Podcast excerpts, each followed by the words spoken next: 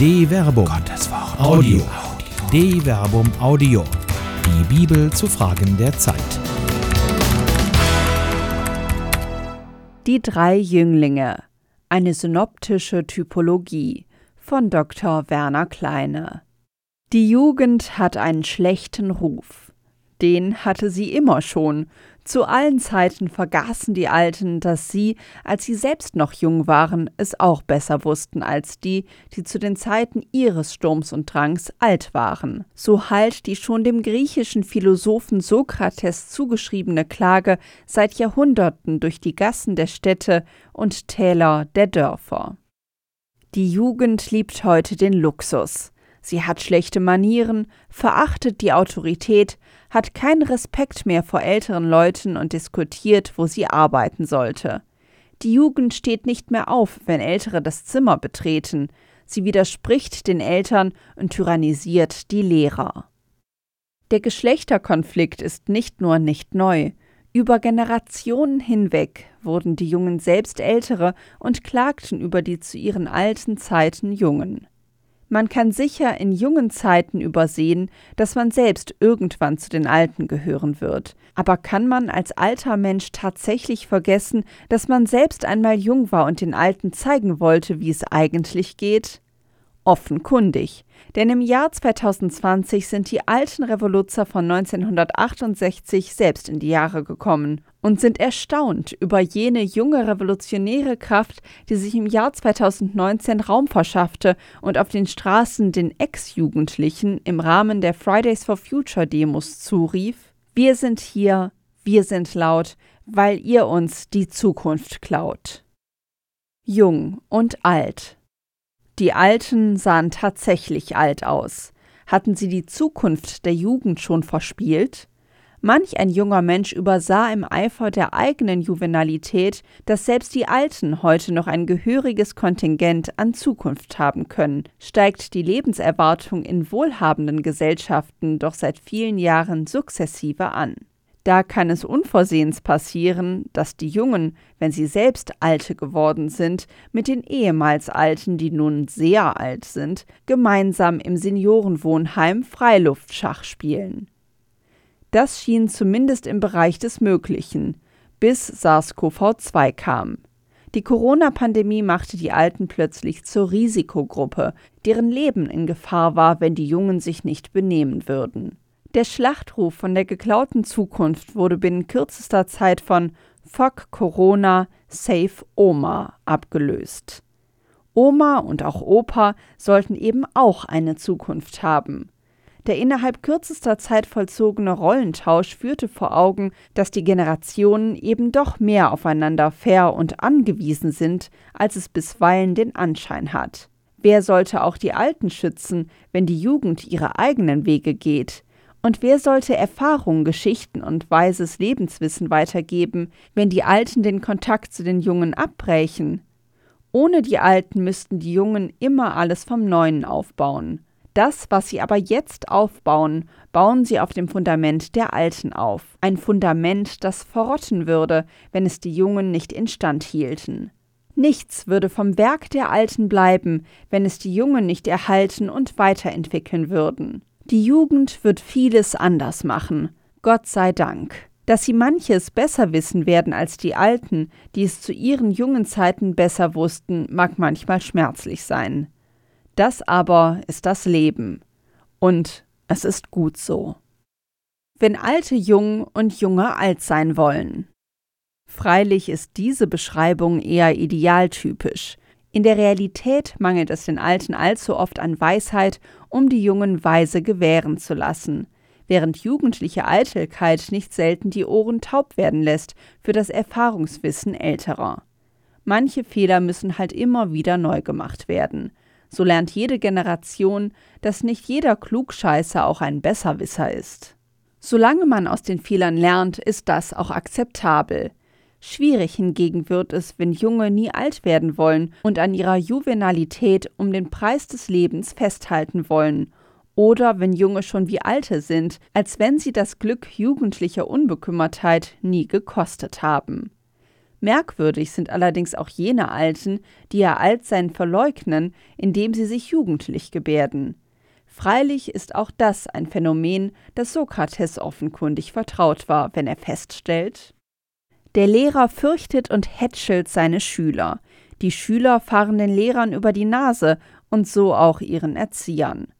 Und überhaupt spielen die jungen Leute die Rolle der Alten und wetteifern mit ihnen in Wort und Tat, während Männer mit grauen Köpfen sich in die Gesellschaft der jungen Burschen herbeilassen, darin von Possen und Späßen überfließen, ähnlich den Jungen, damit sie nur ja nicht als ernste Moorköpfe, nicht als strenge Gebieter erscheinen. 27 Jahre.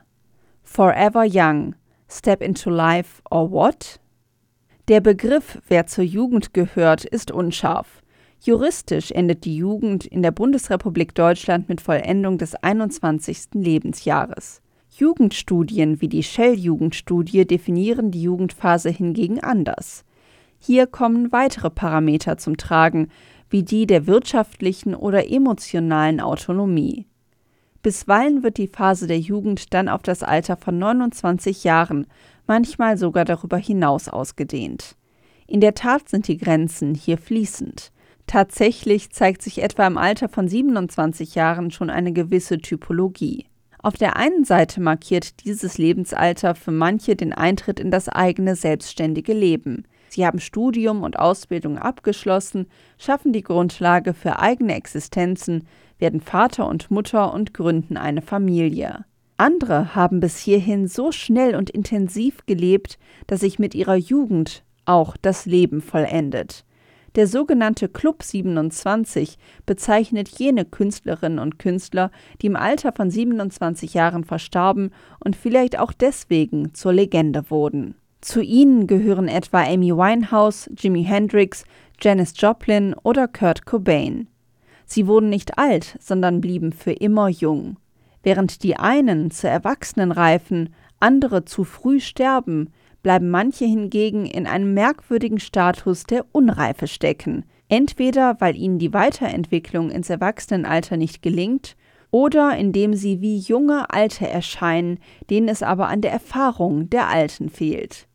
Zu letzteren gehört vielleicht der aufstrebende Jung-CDU-Politiker Philipp Amthor, der trotz seiner Jugend mit rhetorischer Eloquenz, medialer Präsenz und selbstbewusster Penetranz auffiel. Nun aber im zarten Alter von 27 über sein Engagement in der eher obskuren Firma Augustus Intelligence und damit verbundenen Netzwerk konservativer Männer zu straucheln droht. Seine Eloquenz stellte er noch im Frühjahr 2020 unter Beweis, als er in einem Interview sagte, Konservative Politik beginnt nämlich zuallererst damit, dass man sich anständig benimmt.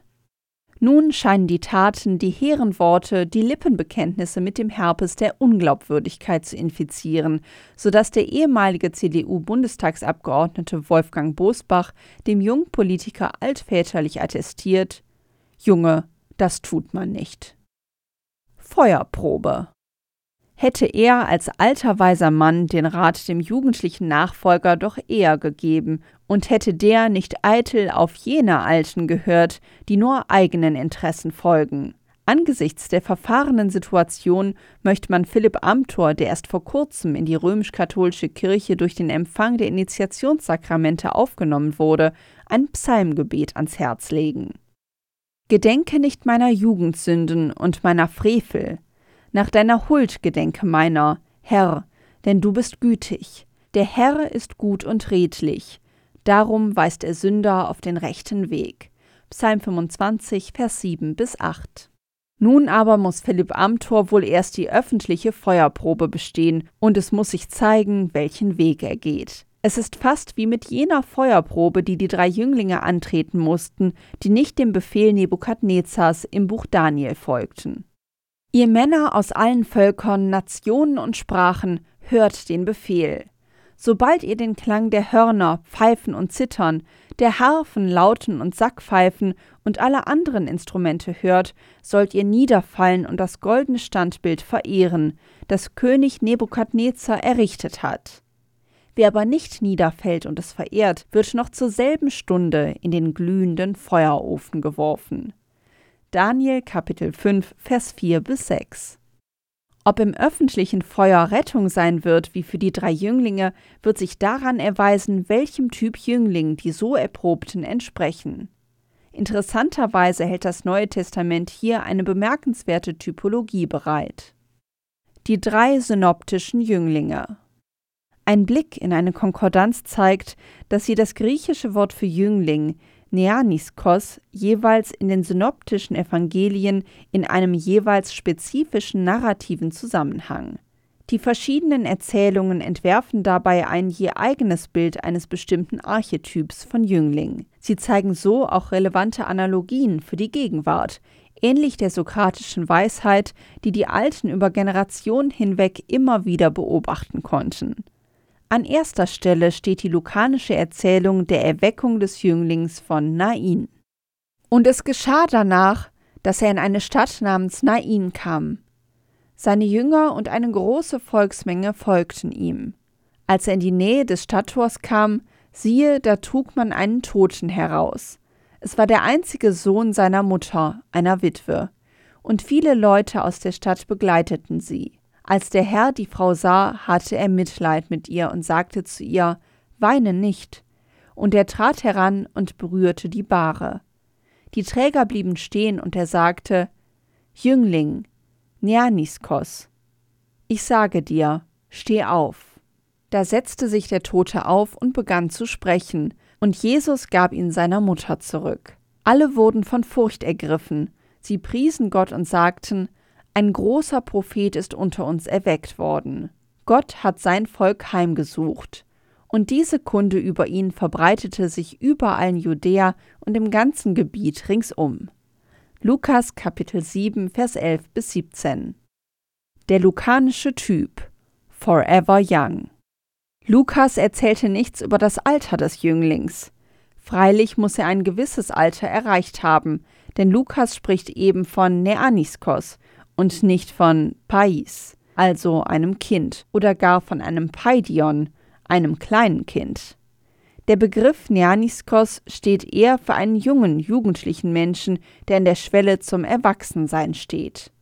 Im Fall des Jünglings von Nain ist dessen Ableben, das in sich dramatisch ist, von besonderer Tragik, betont Lukas doch, dass es sich bei ihm um den einzigen Sohn seiner Mutter handelt, die zudem bereits verwitwet ist. Mit dem Tod ihres einzigen Sohnes steht sie nun vor dem Scheitern ihrer Existenz. Niemand ist mehr da, der ihr Leben existenziell absichern kann. Auch endet die Familienlinie mit dem Tod des Jünglings. Für die damaligen gesellschaftlichen Verhältnisse kann die Katastrophe für die Mutter des Toten nicht größer sein. Lukas schildert die Begegnung Jesu mit der verwitweten Trauernden als Zufallsbegegnung. Er ist gewissermaßen zur richtigen Zeit am richtigen Ort. Dass sich die Szene in der Nähe des Stadttores zuträgt, aus dem man den Toten gerade herausgetragen hat, deutet an, dass sich die Begebenheit vor dem Tor abspielt. Die Lebenssphäre der Stadt ist schon verlassen, die Schwelle eigentlich unwiederbringlich überschritten. Und doch bleibt die Erzählung gewissermaßen an dieser Schwelle stehen. Es ist eine Entscheidungssituation, zwischen Wiederbringlichkeit und Unwiederbringlichkeit. Bemerkenswerterweise geht die Aktion von Jesus aus. In vielen Heilerzählungen geschieht der Impuls von den Heilsuchenden oder ihren Angehörigen oder Bekannten. Die vielen Leute, die die Witwe begleiten und sie selbst bleiben allerdings passiv. Jesus hingegen scheint die Hintergründe des Ereignisses zu erahnen. Vielleicht kennt er sie oder er deutet den Klagegesang so, dass hier eine katastrophale Existenzgefährdung droht. Der Text sagt darüber nichts, außer dass Jesus Mitleid mit der Witwe hat. Dabei ist die Übersetzung Mitleid, die die Einheitsübersetzung 2016 in Vers 13 präsentiert, verhältnismäßig schwach. Das Verb splanknisesthai geht eigentlich auf das Substantiv splanknon zurück, dessen Plural splankna Eingeweide bedeutet. Das Schicksal der Witwe trifft Jesus also im Innersten. Mehr noch, eignet dem Verb splanknisesthai doch eine geradezu physische Komponente. Jesus wird in seinen Eingeweiden getroffen. Er macht das Schicksal der Witwe zu seinem Schicksal. Es lässt ihn nicht los. So berührt er den Jüngling, übergreift so die Grenze zwischen Leben und Tod und gibt ihn seiner Mutter zurück. Das ist die eigentliche Pointe lukanischen Jünglingstypologie. Der Jüngling bleibt Sohn der Mutter. Die Beziehung ist fast symbiotisch. Er wird jung und Kind der Mutter bleiben. Wird er erwachsen werden können und in ein eigenes Leben finden? Oder wird er das Leben der Mutter leben müssen? Das darf man ja nicht übersehen, dass im Zentrum der Erzählung das Schicksal der Mutter steht. Jesus wird nicht vom toten Jüngling angerührt, sondern vom Schicksal der Mutter, das er durch die Erweckung des Toten heilt. Wie wird der Jüngling, der den Tod schon geschmeckt hatte, weiter im Leben sein können? Jung gestorben hätte er zur Legende werden können. Nun wird er für immer Kind bleiben. Der matthäische Typ. Reich, aber unreif. Das Wort Neaniskos begegnet im Matthäusevangelium in der Erzählung von der Begegnung Jesu mit dem reichen Jüngling. Und siehe, da kam ein Mann zu Jesus und fragte: Meister, was muss ich Gutes tun, um das ewige Leben zu gewinnen? Er antwortete: Was fragst du mich nach dem Guten? Nur einer ist der Gute. Wenn du aber in das Leben eintreten willst, halte die Gebote. Darauf fragte er ihn: Welche? Jesus antwortete, Du sollst nicht töten, du sollst nicht die Ehe brechen, du sollst nicht stehlen, du sollst kein falsches Zeugnis geben, ehre Vater und Mutter, und du sollst deinen Nächsten lieben wie dich selbst. Der junge Mann, Neaniskos, erwiderte ihm, Alle diese Gebote habe ich befolgt, was fehlt mir noch? Jesus antwortete ihm, Wenn du vollkommen sein willst, geh, verkauf deinen Besitz und gib ihn den Armen, und du wirst einen Schatz im Himmel haben, und komm, folge mir nach. Als der junge Mann Neaniskos das hörte, ging er traurig weg, denn er hatte ein großes Vermögen. Da sagte Jesus zu seinen Jüngern, Amen, ich sage euch, ein Reicher wird schwer in das Himmelreich kommen. Nochmal sage ich euch, leichter geht ein Kamel durch ein Nadelöhr, als dass ein Reicher in das Reich Gottes gelangt.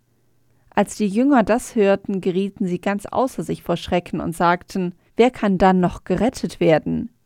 Jesus sah sie an und sagte zu ihnen, Für Menschen ist das unmöglich, für Gott aber ist alles möglich.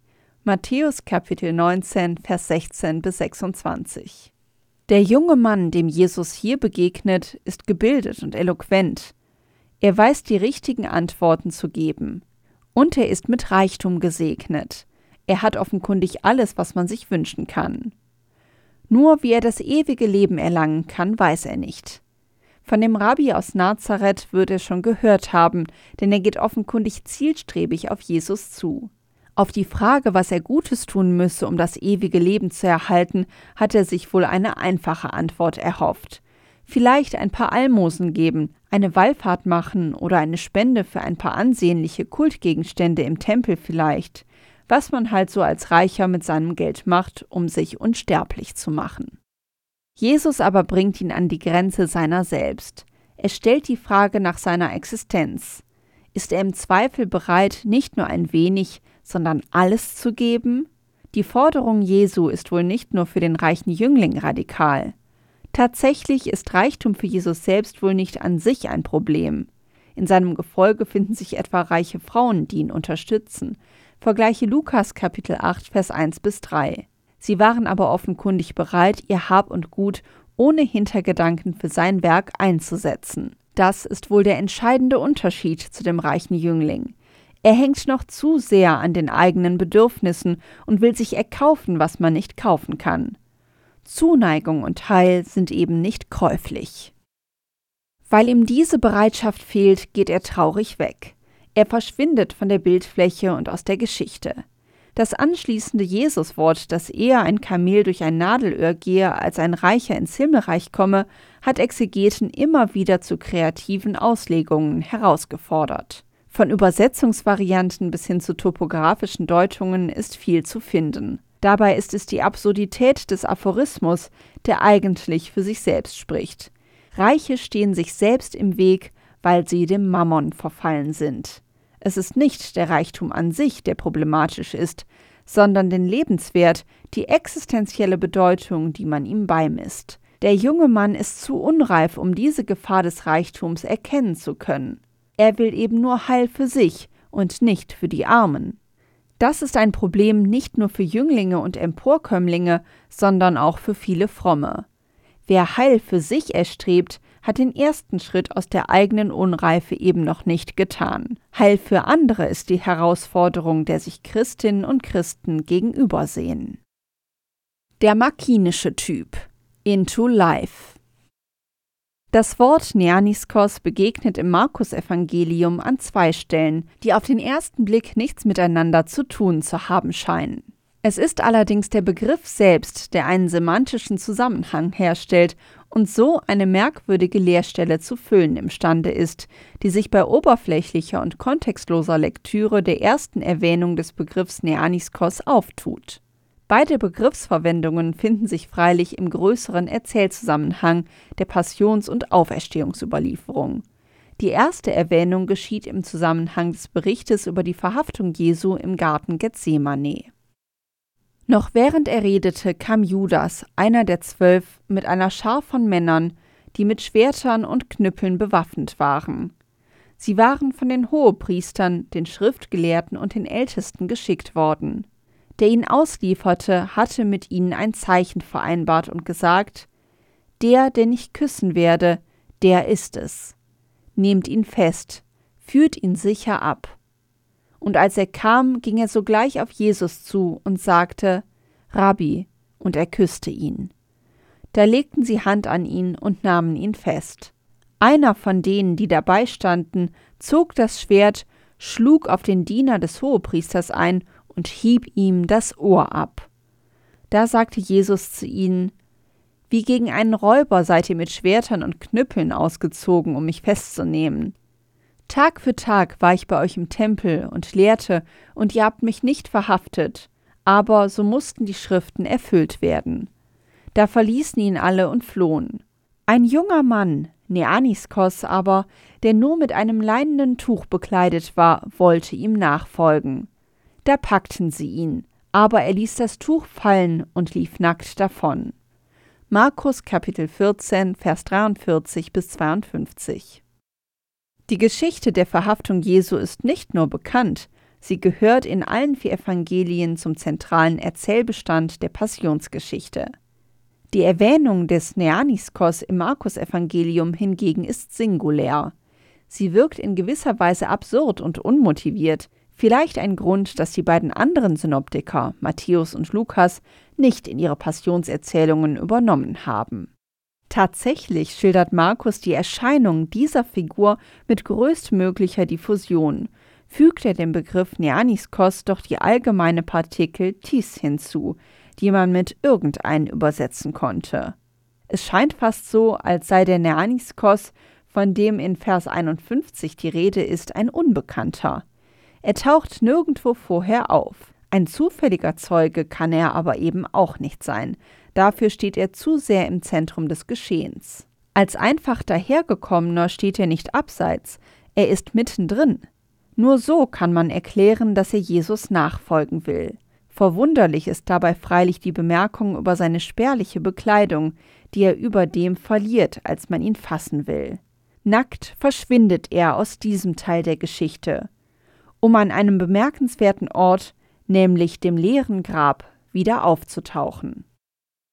Als der Sabbat vorüber war, kauften Maria aus Magdala, Maria, die Mutter des Jakobus, und Salome wohlriechende Öle, um damit zum Grab zu gehen und Jesus zu salben.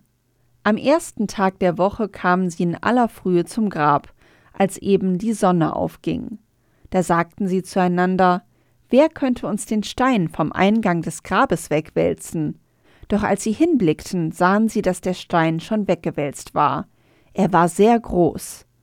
Sie gingen in das Grab hinein und sahen auf der rechten Seite einen jungen Mann, Neaniskos, sitzen, der mit einem weißen Gewand bekleidet war. Da erschraken sie sehr. Er aber sagte zu ihnen, Erschreckt nicht, ihr sucht Jesus von Nazareth, den Gekreuzigten. Er ist auferstanden, er ist nicht hier. Seht, da ist die Stelle, wohin man ihn gelegt hat. Nun aber geht und sagt seinen Jüngern und dem Petrus, Er geht euch voraus nach Galiläa.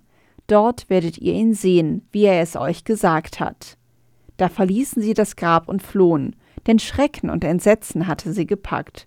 Und sie sagten niemandem etwas davon, denn sie fürchteten sich. Markus Kapitel 16, Vers 1 bis 8.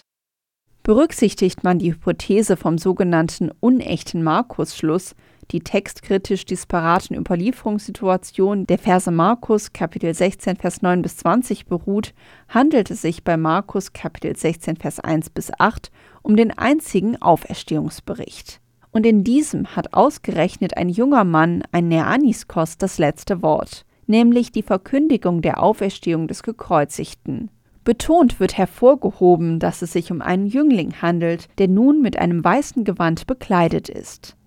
Die Betonung der Bekleidung an dieser Stelle korrespondiert mit der Nacktheit des Jünglings aus Markus Kapitel 14, Vers 51 bis 52. Neben der Verwendung des Begriffes Neaniskos hier wie dort, der sonst im Markus-Evangelium nicht zu finden ist, ist die Anmerkung über die textile Ausstattung des Jünglings ein weiteres Indiz für eine gewisse Identität. Der, der angesichts der Verhaftung Jesu letztlich nackt flieht, wird hier in reines Weiß gekleidet zum Verkünder. Er hat eine Häutung mitgemacht. Er war nackt und wurde bekleidet. Er hatte nichts und trägt nun das Gewand derer, die Christus als weißes Gewand angezogen haben. Vergleiche Galater Kapitel 3, Vers 27. Häutungen Man weiß nicht, was der Nackte aus Gethsemane während des Kreuzestodes Jesu gemacht hat. Er ist aber Verkünder der Auferstehung. In gewisser Weise durchlebt er damit existenziell Kreuzestod und Auferstehung mit. Sein altes Leben häutet sich und er wird neu bekleidet. Eine Symbolik, die von Urzeiten an mit der Taufe verbunden ist. Er macht also einen Reifungsprozess mit. Das Alte liegt hinter ihm, Neues wird. Er selbst aber geht durch die Zeiten. Dieser Jüngling reift. Eines Tages wird er alt sein und vielleicht mit dem Psalmisten beten Jung war ich, nun bin ich alt. Nie sah ich einen Gerechten verlassen, noch seine Nachkommen betteln um Brot. Allzeit ist er gütig und leiht aus, seine Nachkommen werden zum Segen. Meide das Böse und tue das Gute, so bleibst du wohnen für immer. Denn der Herr liebt das Recht und wird seine Frommen nicht verlassen. Auf immer werden sie bewahrt, doch die Nachkommen der Frevler werden ausgetilgt. Psalm 37, Vers 25 bis 28. Ein Alter, der nicht über die Jugend meckert, sondern sich erinnert, dass er jung war, nun aber tatsächlich alt sein kann. Das ist weise. Ein solcher Alter kann weisen Rat geben, der von erfahrenem Leben spricht. Meide das Böse und tue das Gute. Wohl den Jungen, die solche Alten haben, und wohl den Alten, die wissen, dass sie jung waren.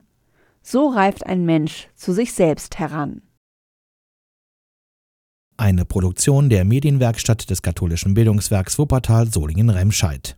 Autor Dr. Werner Kleine. Sprecherin Jana Turek.